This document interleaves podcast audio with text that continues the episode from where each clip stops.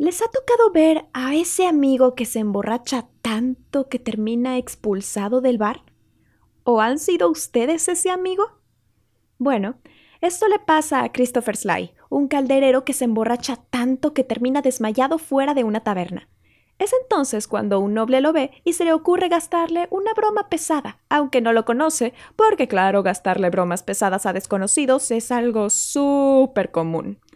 La broma consiste en llevarlo a su casa y hacerle creer que es un lord poderoso que ha estado 15 años en coma, para ver si se le olvida quién es en realidad. Sus sirvientes y pajes le ayudan con la broma, uno de ellos incluso disfrazándose de mujer para hacerse pasar por su esposa, y manda traer un grupo de actores para que escenifiquen una obra, La fierecilla domada. Así comienza esta comedia de William Shakespeare. Soy Avi Aguirre y la teatroteca está abierta. Adelante.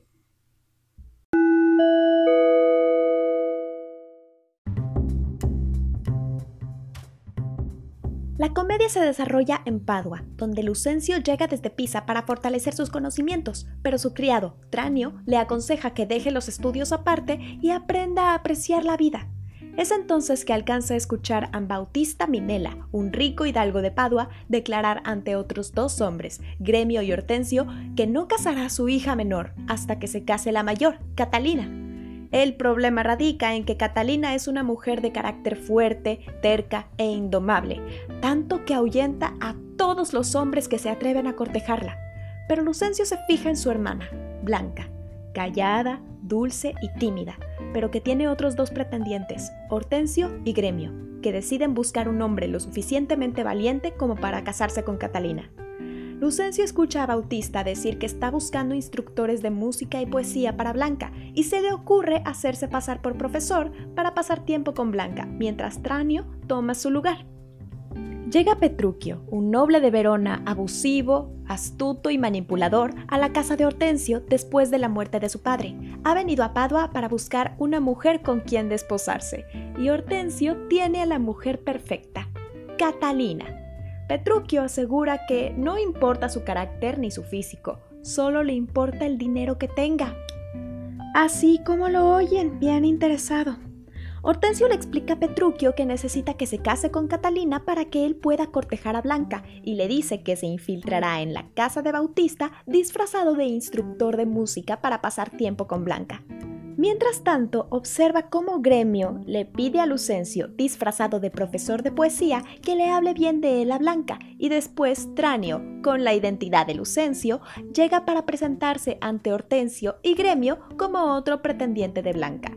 Cuando se enteran de la hazaña que Petruchio está a punto de hacer, le desean suerte. Mientras tanto, en casa de los Minela, Catalina intenta sacarle por la fuerza a su hermana el nombre del pretendiente que prefiere, pero cuando ella le responde que no le gusta ninguno, comienza a golpearla acusándola de solo querer casarse con el que tenga más fortuna. Llega su padre a consolar a Blanca y a reprender a Catalina.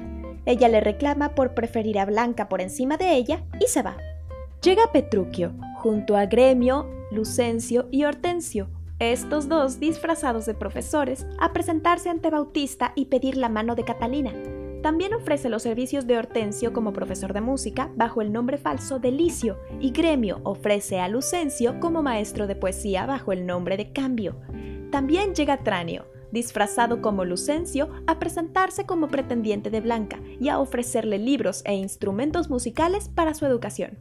Mientras Bautista manda un paje para que presente los nuevos instructores a las hermanas, resuelve con Petruchio el asunto del matrimonio de Catalina. Acuerdan 20.000 coronas de dote y la mitad de los bienes de Bautista en herencia. También le advierte de la tosudez de Catalina, pero Petruchio, seguro de sí mismo, asegura que él podrá lidiar con ella. Inmediatamente llega Licio, o sea, Hortensio, pálido de miedo después de que Catalina lo golpeara en la cabeza con el laúd. Mientras Bautista lo lleva a presentarle a Blanca, Petruchio le pide que envíe a Catalina para conocerla. Sobra decir que el encuentro es un desastre. Catalina lo odia por altanero y porque le responde a sus insultos alabándola. Cuando llega Bautista a ver cómo va el encuentro, Catalina le recrimina el haberla prometido con alguien tan insoportable como Petruchio. Él, despreciando sus quejas, fija la fecha de boda para el siguiente domingo y sale a Venecia a comprar el ajuar. Zanjado el asunto de Catalina, Gremio y Tranio discuten con Bautista sobre quién será el prometido de Blanca, a lo que Bautista contesta que será el que tenga más fortuna. Finalmente, Bautista decide que la mano de Blanca será para Tranio, es decir, para Lucencio. Pero para eso, piensa Tranio, es necesario que un padre firme el contrato de compromiso. Mientras tanto, durante las lecciones de Blanca, los dos profesores pelean por su atención, por lo que Blanca, cansada, corre a Hortensio para que afine su instrumento, mientras Lucencio la instruye. Este se da a conocer con su verdadero nombre y le declara su amor, pero ella tiene dudas sobre si confiar en él o no. Vuelve a entrar Hortensio con el laúd afinado y es el turno de Lucencio de dejarlos solos, pero se queda cerca al sospechar que Hortensio también está enamorado de Blanca. Hortensio le entrega un mensaje encriptado en una partitura pidiéndole que lo favorezca, pero a ella no le gusta este detalle y se retira para preparar el casamiento de su hermana. El día de la boda, Bautista se desespera porque Petruchio no llega y le preocupa que vaya a dejar a Catalina, ahora sí, vestida y alborotada. Pero ella no se deja compadecer por nadie. Finalmente aparece vestido de mendigo. Bautista se lo reclama furioso, pero Petruchio hace oídos sordos y se marcha para la iglesia. Mientras tanto, Lucencio y Trancio discuten cómo harán para conseguir el consentimiento de Bautista para la boda de Lucencio con Blanca. Conseguir a un hombre que haga de Vicentio, el padre de Lucencio, para fijar el compromiso es la solución a la que llegan. Pero también Lucencio dice que si el profesor de música no observara tan cerca a Blanca, se casaría perfectamente en secreto. Llega gremio de la iglesia y les dice que comparada con Petruchio, Catalina es una santa, pues él se ha comportado muy mal durante la ceremonia, primero asustando al sacerdote gritando sus votos y luego golpeándolo cuando se agachaba a recoger su misal. También se ha empinado el vino para luego arrojárselo en la cara al sacristán. Llega el cortejo nupcial, pero Petruchio anuncia que no puede quedarse al banquete a pesar de las quejas y súplicas de los presentes, incluida Catalina. Ante la negativa por parte de Petruchio, Catalina le hace saber que ella no partirá entonces con él, sino cuando ella quiera, pero Petruchio le dice que, como su mujer, ella debe partir con él. En casa de Petruchio, mientras los sirvientes se preparan para cuando lleguen los recién casados, llega Grumio, un criado de Petruchio, cubierto de lodo, y explica que el caballo de Catalina había caído en el lodo, lo que había hecho enojar a Petruchio y ha desatado su ira con Grumio mientras Catalina le pedía que lo dejara. Cuando llegan los novios, los sirvientes, luego de unos cuantos maltratos por parte de Petruchio, les sirven la cena, pero este no deja que Catalina coma, argumentando que la carne está quemada y se van a la recámara sin cenar. Petruchio explica a sus criados que está domando a Catalina mostrándole lo peor de sí y revela el resto de su plan, no dejarla dormir y privarla de la comida. Mientras tanto, Tranio habla con Hortensio acerca de su preocupación de que Blanca se esté interesando en otro hombre, para lo que Hortensio lo lleva a observar una de las lecciones de Blanca en donde se muestra muy cercana con Lucencio hasta que termina por besarlo.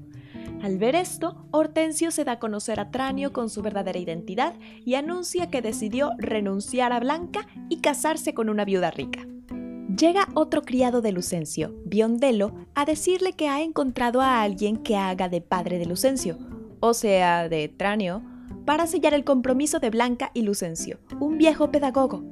En casa de Petruchio, Catalina sufre los malos tratos que recibe de Petruchio no la deja comer ni dormir, usando el amor como excusa. Sí, hoy en día esto sería considerado como abuso físico, verbal y psicológico. Le ruega a uno de los criados que le dé algo de comer, pero ellos también tienen instrucciones de no alimentar a Catalina con nada. Llega Petruchio con un plato de comida para su esposa, pero como ella no se lo agradece, se lo hace retirar, por lo que ella le da las gracias a regañadientes. Petruchio le avisa que harán una visita a casa de su padre, por lo que ha mandado hacer un vestido y una toca. Pero aunque las prendas gustan a Catalina, Petruchio las rechaza y echa al sastre y al sombrerero que las ha hecho. Por esto le comunica que tendrán que ir a casa de Bautista con ropas humildes, además de ir en la lluvia y a pie para llegar en la noche. En casa de Bautista, él y el falso Vicentio dan su consentimiento para la boda de Blanca con el falso Lucencio, y Biondello le dice a Lucencio que debe aprovechar que Bautista está distraído para ir con Blanca a una iglesia y casarse en secreto. Al día siguiente, de camino a casa de Bautista, Petruchio no se cansa de humillar a Catalina frente a los criados, sobre todo al obligarla a llamarle señorita a un anciano que se encontraron en el camino. Dicho anciano se presenta como Vicentio, padre de Lucencio, y se dirige también a casa de Bautista, por lo que decide acompañarlos. Pero a las puertas de la casa no lo dejan entrar, pues como creen que el pedagogo es Vicentio, al verdadero Vicentio lo echan de la casa. Pero Vicentio insiste tanto en que él es el verdadero Vicentio que están a punto de enviarlo a la cárcel cuando el verdadero Lucencio vuelve con Blanca. Entonces Lucentio explica a los presentes que él es el verdadero Lucentio, que es el verdadero hijo del verdadero Vicentio y que acaba de casarse con Blanca. En el banquete en casa de Lucentio los acompaña también Hortensio con su nueva esposa. Allí los hombres apuestan 100 coronas para ver cuál de las tres mujeres es más obediente. Las mandan llamar, pero la única que aparece es Catalina. Los hombres felicitan a Petruchio por haber domesticado a la fierecilla, pero las mujeres no les agrada del todo la obediencia absurda de Catalina para los pedidos más disparatados de su marido. Pero ella se defiende diciendo que es su deber como esposa obedecer porque él hace todo el trabajo sucio por ella. Así termina la fierecilla domada. Si les ha parecido un poco familiar la historia, tal vez sea porque han visto una pequeña película llamada 10 cosas que odio de ti, con un tal Head Ledger y una tal Julia Stiles, que está inspirada en esta obra. Pero continuemos hablando un poco de su autor, William Shakespeare.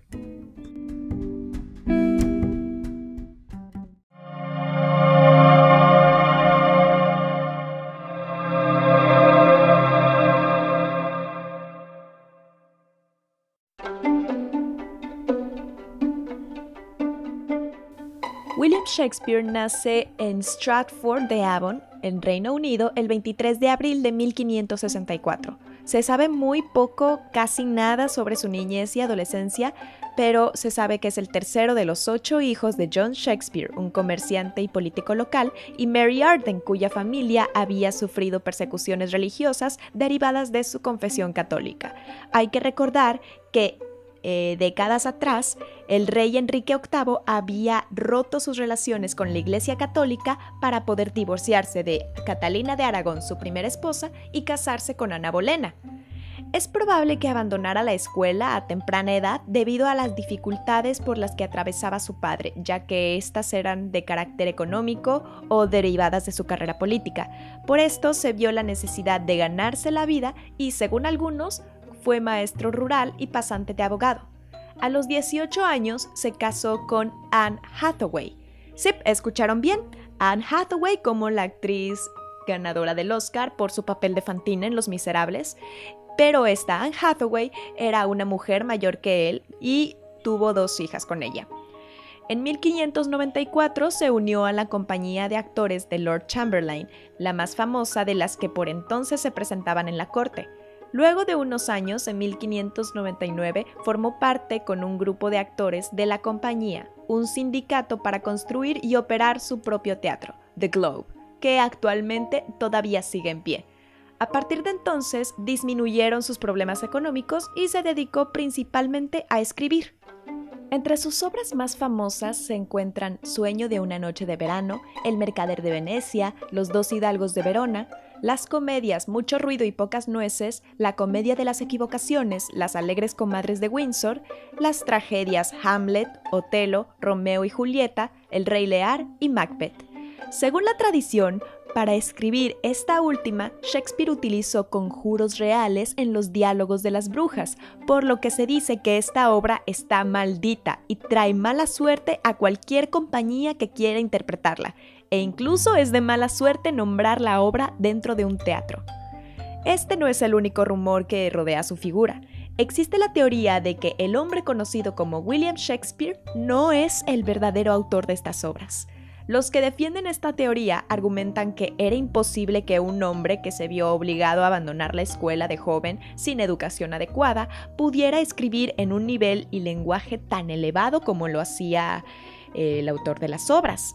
Dicen que el nombre es el seudónimo para una sociedad de varios autores y también figuran como candidatos los nombres de Edward de Vere y Francis Bacon. Fallece el 23 de abril de 1616, el mismo día que el gran escritor español Miguel de Cervantes, autor de la importantísima Don Quijote de la Mancha. Esta obra, La fierecilla domada, fue escrita entre los años 1593 y 1594. Y ahondemos un poquito más en ella. A primera vista, esta obra se verá como una obra con tintes bastante machistas y misóginos típicos de la época, sobre todo al final, cuando el cambio de actitud de Catalina es exponencial. Y también refleja valores que tal vez no son tan bien recibidos en el mundo actual. Sin embargo, es importante aclarar una cosa. Para comprender esta obra hay que contextualizarla. La clave es entender el verdadero motivo de la obra que está en su prólogo. ¿Recuerdan? Sly, la broma pesada, el noble. La obra forma parte de la broma que el noble le juega a Sly, ¿lo recuerdan? Aquel mendigo que les hace creer que es un lord, que ha estado en coma. Es una situación satírica, ridícula. Así como el noble se burla de Sly, la obra que representan los actores es una burla a la mentalidad de Sly.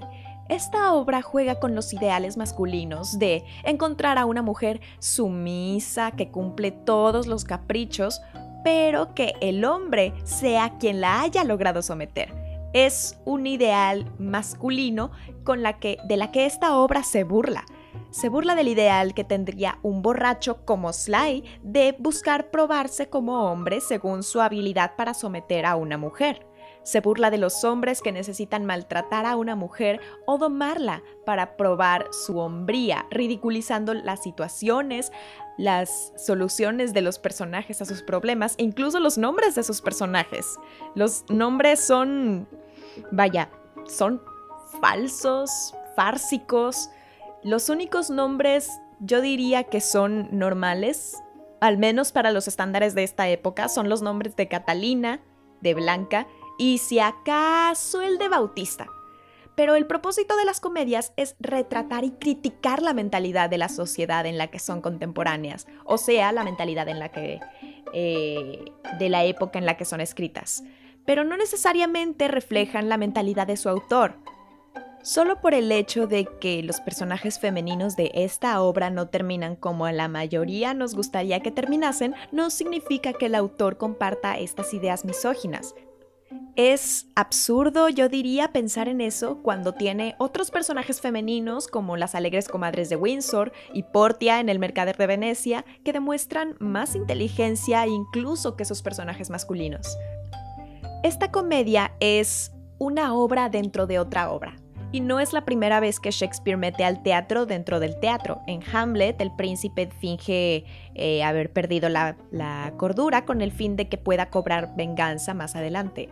Pero en el caso de esta comedia, utiliza este recurso para disfrazar sus verdaderas intenciones o las verdaderas intenciones del autor si fue Shakespeare o si fue alguien más, no lo sabemos, pero utiliza este recurso para disfrazar sus verdaderas intenciones al escribir esta obra. Hay que recordar que los tiempos eran distintos y este recurso lo utilizaba Shakespeare o el autor para evitar la censura y garantizar la aclamación del público de la época. Una obra abiertamente feminista en aquella época hubiera sido un escandalazo, la hubieran censurado, hubieran prohibido su publicación, su representación, puede que incluso hayan intentado eh, vandalizar el teatro de Shakespeare, The Globe. Pudo haber, eh, pudo haber habido, haber habido. Pero sí, pudo, pudieron haber sucedido demasiadas circunstancias que, que eh, para intentar censurar al autor si hubiese expuesto una obra abiertamente feminista y escandalosa para la época. Sin embargo, la obra termina cuando la comedia dentro de esta termina, dándole a Sly, al noble y a todos los que participaban de la broma un final abierto. No sabemos cuál fue la, la, reacción de Sly al terminar la obra, no sabemos cómo resultó la broma que le gastaron al final. No sabemos si Sly se dio cuenta de que le estaban jugando una broma, no sabemos si... Eh, si el noble y sus sirvientes esperaron a que Sly se quedara dormido para devolverlo a la taberna donde lo encontraron. No sabemos si eh, después de esto Sly despertó y pensó que se trataba de un sueño. No sabemos cómo fue el final de Sly. Así, Shakespeare le da la libertad al espectador de imaginarse todos los escenarios posibles en los que el borracho pudo haber terminado, como eh, como los que acabo de nombrar, y le da la libertad también a los espectadores de reaccionar de cualquier manera al final de la obra. Ha habido muchos debates en lo que respecta al final de la obra, porque termina con un extenso monólogo de Catalina hablando sobre la obediencia que las mujeres le deben a sus maridos. Pero se discute si Catalina lo decía en serio o no, pues después de todo, la obra es una farsa, Tal vez Catalina lo decía en serio, tal vez lo decía para evitar que su marido la maltrate, como ya hemos visto que la maltrata y la abusa físicamente y psicológicamente a lo largo de toda la obra. Tal vez estaba burlando de él. El monólogo está, y el espectador es libre de interpretar lo que quiera de él. En fin, en La fierecilla domada, Shakespeare muestra un lado grotesco de la mentalidad masculina y se burla de él ridiculizándolo en las situaciones que se presentan. Aunque a primera vista pasaría como una obra con un final machista, Shakespeare utiliza el monólogo y utiliza la el monólogo, el prólogo, utiliza la comedia y el humor absurdo para hacer burla de ese final machista así como en otras obras, comedias o tragedias, deja en alto el nombre de la mujer, haciéndola más inteligente incluso que sus contrapartes masculinas.